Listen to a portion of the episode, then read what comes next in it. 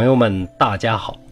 从今天开始，我将给大家讲一讲啊，中国历史上特别有名的忍者故事。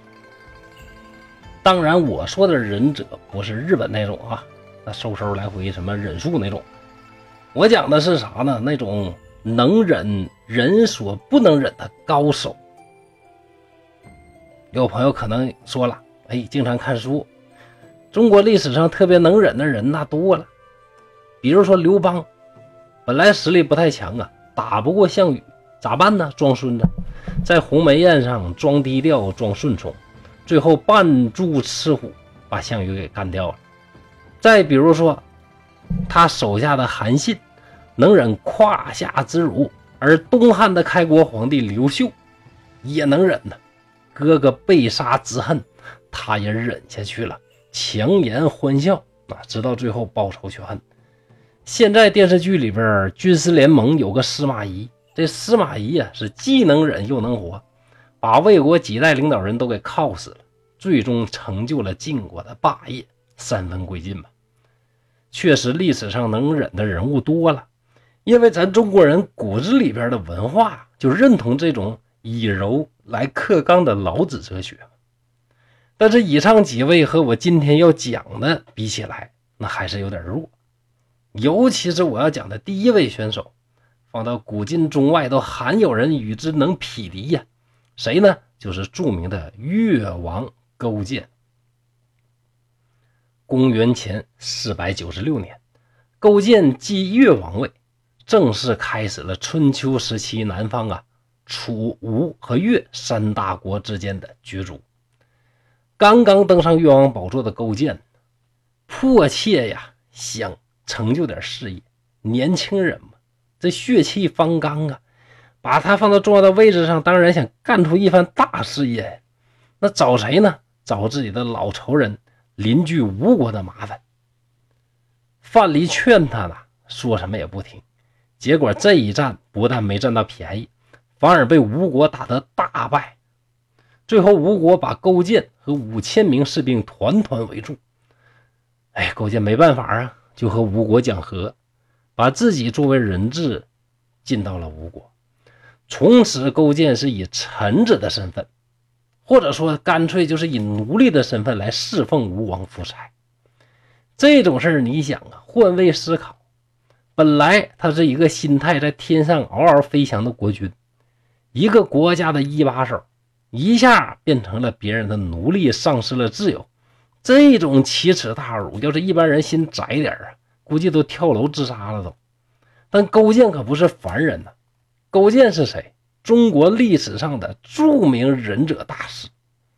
他对自己说：“无论如何，你都要忍，直到复仇成功为止。”所以每一天，勾践都极力的去侍奉吴王夫差，忙前忙后啊，忙左忙右。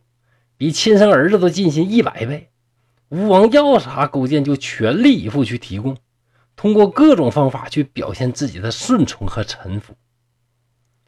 慢慢的时间长了以后，吴王夫差就感觉，哎呀，勾践这人不错呀。你说我把他国家给灭了，他并没有仇视我，而是感谢我的不杀之恩，每天都满怀着赤诚之心来侍奉我。我呀，应该找个机会把勾践给他放回去，将来让越国成为我一个小弟，将来跟着我混。等我成为了天下霸主，就让小勾做一个副霸主，你那不是非常好的一件事吗？吴王把这个意思跟大臣们一商量，那大臣们都表示不同意。哎呀，这事儿就作罢了。勾践一看呢，不行啊，还是不到位，还得忍。我必须得更努力，才有东山再起的机会。加油，加油！我自己人。所谓机会啊，总是给有准备的人。这一次，吴王得了风寒，卧床不起，看起来病势很沉重。勾践一看，表现的机会来了。哎呦，对了啊，在这提示一下，接下来这段如果您正在食用什么食品的话，请您呐。一定先暂停进食，或者暂停播放器啊。继续说，勾践发现表现的机会到了，如何表现呢？为了能够表达自己对吴王的赤诚之心，勾践是猛然端起了夫差的便盆用手蘸着大便仔细的尝了尝。在群臣诧异的目光当中，勾践细细的品味夫差的大便，然后欣喜若狂的说话了。各位各位，好消息呀！不用担心了，咱们大王的身体很快就要好了，四天以后会转清，到了下个月就会彻底的好了。这话一出口啊，听到这段马屁发言，群臣们当然是不以为然，而夫差自己感觉也很无语。那我都病成这样了啊，哪能这么快就好？你这不胡诌吗？这马屁拍的有点过了吧？有啥道理？正想着呢，勾践接着就分析了，说：“人的大便从哪儿来？那不是来自于五谷杂粮吗？经过身体各个器官运转之后排出体外。如果身体出了问题，气血逆行，大便的味道呢就会酸中带甜啊，甜中带酸。”反过来说，如果身体舒畅、没什么问题的时候，粪便的味道就会微微的发苦。来，大家尝一尝，来，你们尝一尝，来，你看看是不是微苦的？经过我品尝，确实是微苦的啊！大家也可以一起尝一尝。所以，经过判断，大王的病旬日必好。大家一听，你妹的，你尝，我们才不尝呢，谁愿意尝大便，对不对？得得得，你说你说好就好，你说是就是，就纷纷的表示附和。夫差一听大家都这么说，哎，自己也放了心，这就像一个心理暗示一样啊。不久之后啊，也不知道我是蒙对了呀，还是确实这个大便检测身体的方法有道理，夫差的身体真的就好了，所以就非常的感动。你说我这一辈子。就没见过勾践这么仁义的人。你对我真的是出于至诚，太够意思了。就算我亲儿子也做不到像你这样能尝我大便诊断病情。就这么好的人对我这么亲，我要再扣着他压着他不让他回国，那我夫差还是人吗？对不对？哎呀，夫差的感动啊，让他自己觉得对勾践无以为报。就不顾伍子胥等人的苦劝，终于放勾践回家，并且让越国复国。忍耐到了这种程度，连大便都能尝，但心里边呢，勾践对吴国却是怀着刻骨的仇恨。这些耻辱，勾践就准备要报答。所以到越国之后啊，勾践。想尽了一切的办法去富国强兵，比如说当时越国呀铸造了世界上最牛叉的武器。大家看过这个国家宝藏的话，应该知道啊，越王勾践剑非常锋利，今天呢仍然可以看到当年的样子，可见越国当时在武器方面独步于天下。而这类锋利的神兵利刃呢，越国造了好多呀。大家应该看过金庸的小说《越女剑》啊，这个跟这个历史就有好大的关系。除此之外，还用了好多的政策，比如说送上能工巧匠，诱导吴国大兴土木，修建豪华的宫殿；送上煮熟晒干的种子，让吴国当年颗粒无收。再比如说，把那个历史上鼎鼎大名的美女西施送给吴王。吴王一看这个美女这么漂亮啊，哪有功夫打理朝政呢？而勾践自己呢，每天卧薪尝胆，让别人提醒自己不能忘了仇恨。在公元前四百八十二年，吴王夫差纵横天下，打得各路诸侯抬不起头。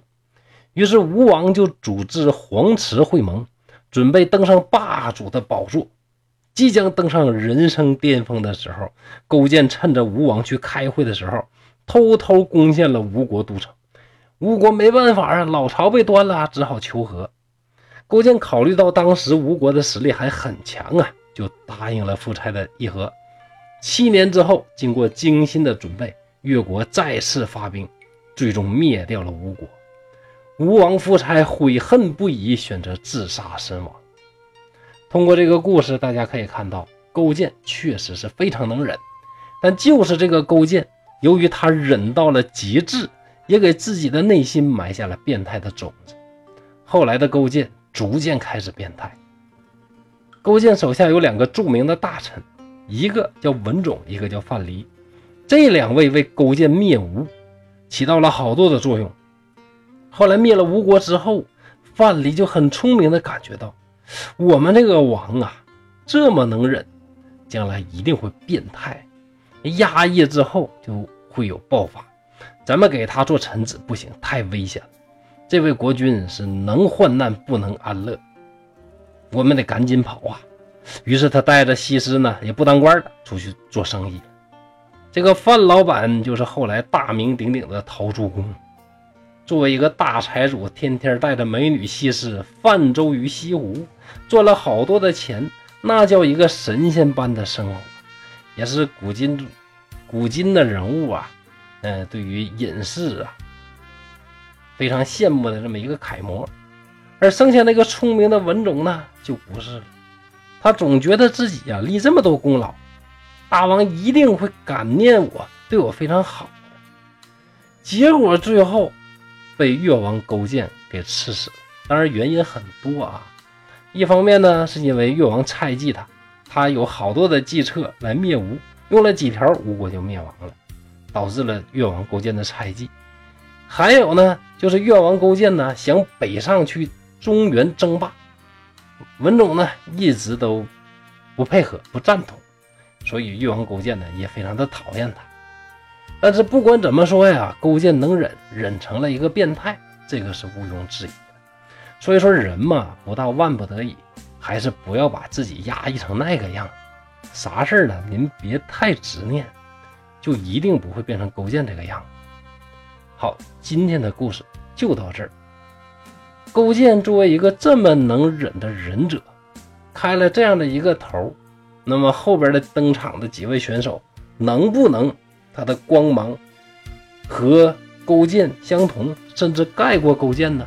那就请大家继续关注《鬼山关历史故事集》当中的《忍者列传》系列。